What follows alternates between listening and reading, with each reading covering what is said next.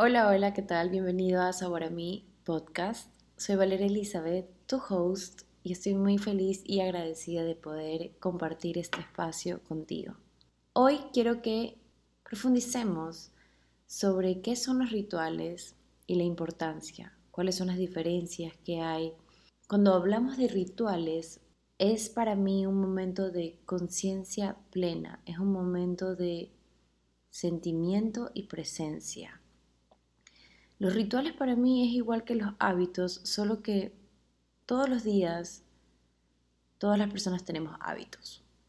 Nos levantamos, desayunamos, nos vestimos, nos bañamos, vamos a trabajar, otros estamos en casa, salimos, caminamos con nuestra mascota, cuántas cosas hacemos en el día a día y las diferencias que hay entre un hábito, un patrón, a un ritual es la conciencia es como la intención que, que pones cuando haces algo.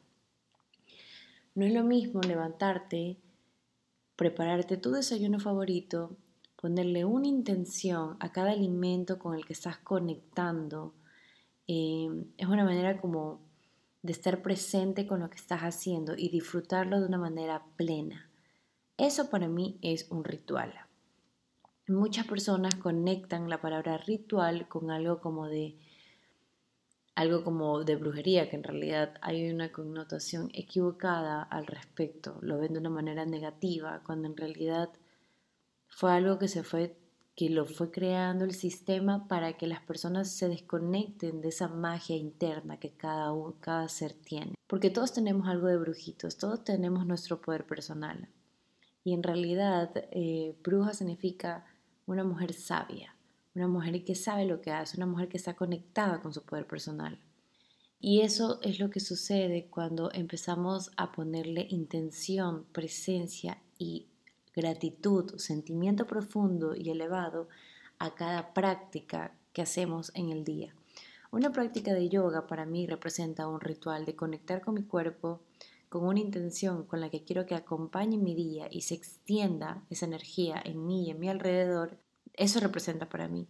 Salir a pasear con Kazu, incluso un masaje con él y poder conectar con la energía de su cuerpo, sentir su salud, verlo a los ojos, ponerle, servirle su alimento y enviarle mucho amor antes de que él se alimente e incluso hablarle al cuerpo de Kazu para que cada célula de él pueda recibir esta, este alimento de la mejor y más elevada manera, representa un ritual, porque estoy poniendo conciencia en cada momento que estoy experimentando en mi día a día. Cuando me hago un té, cuando, me, cuando quiero tener una conversación con una persona y, o sea, es, es la manera en cómo tú estás presente. Es la manera en cómo tú, dentro de tu presencia, pones intención, expandes el momento. Eso es un ritual. Obviamente hay niveles, pero hablando de manera más básica, los rituales son estos. Poder entrar con tu palo santo, su salvia o tus flores y entrar en tu cuarto y limpiarlo de manera energética con palabras de amor, palabras con decretos positivos, pensamientos armoniosos. Es un momento de conectar hacerte una ducha de agua fría o caliente o una tina con rosas, conectar con el elemento del agua que para muchas personas es muy expansivo y en realidad representa purificación y representa una limpieza energética desde el cuerpo hasta la energía de tu aura y todo lo demás, tu campo electromagnético, todo esto es como es un ritual. Cuando conectas con eso y cuando expandes ese espacio, es muy mágico, es muy florecedor, es muy lleno de gratitud.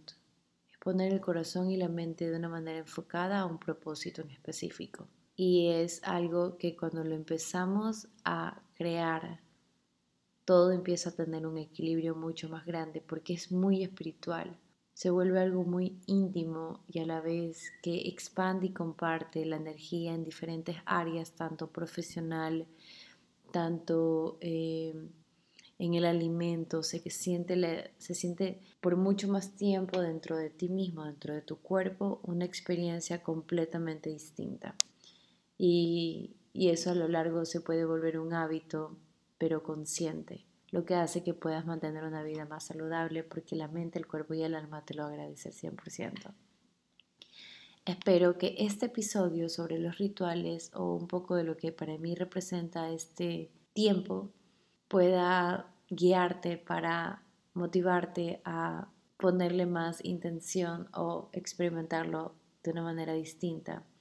Y cuéntame también cuáles son tus rituales, cuáles son tus momentos de brujito o brujita que te hacen sentir súper conectados contigo. Lo ideal acá también es poder crear una comunidad en la que compartamos secretos que expanden y que lo hacemos con muchísimo amor, no solo para nosotros, sino también para poder expandir ese amor en otras personas. Que este episodio sea de tu beneficio. Te deseo una feliz noche, feliz tarde, feliz día y gracias por compartir esto conmigo.